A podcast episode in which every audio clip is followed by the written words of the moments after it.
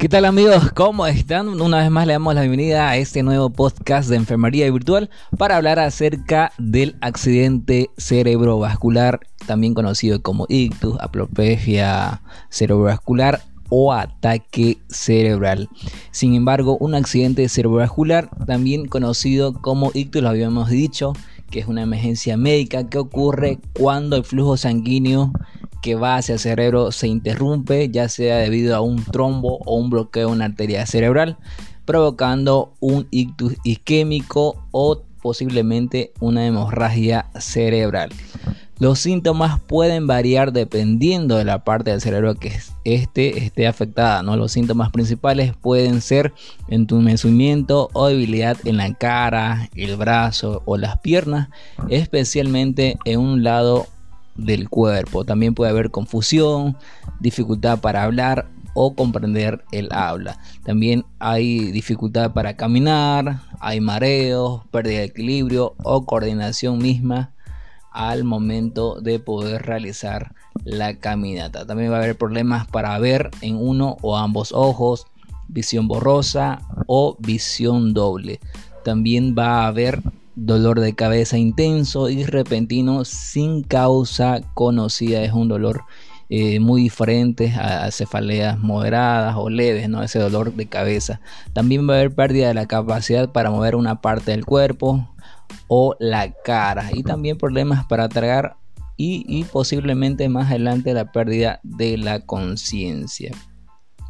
La prevención del accidente cerebrovascular implica mantener un estilo de vida saludable y controlar los factores de riesgo que aumentan la probabilidad de tener un accidente cerebrovascular.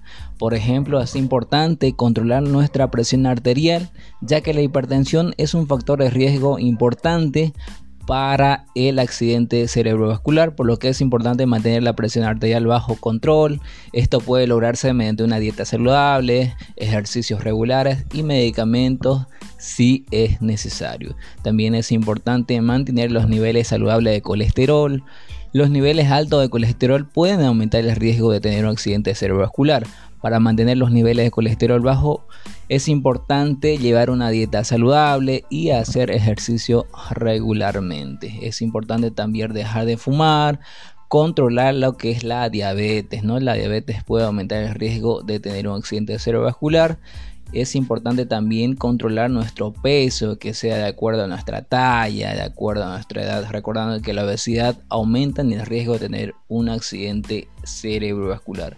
Y recuerda que las complicaciones pueden ser muy graves y duraderas, especialmente si no se trata a tiempo. Algunas de las complicaciones que puedan ocurrir incluyen lo que es la discapacidad física, un accidente cerebrovascular puede provocar debilidad o parálisis en una parte del cuerpo, provocando lo que es la dificultad para caminar, hablar y otros problemas físicos que requieren terapia física o rehabilitación a largo plazo.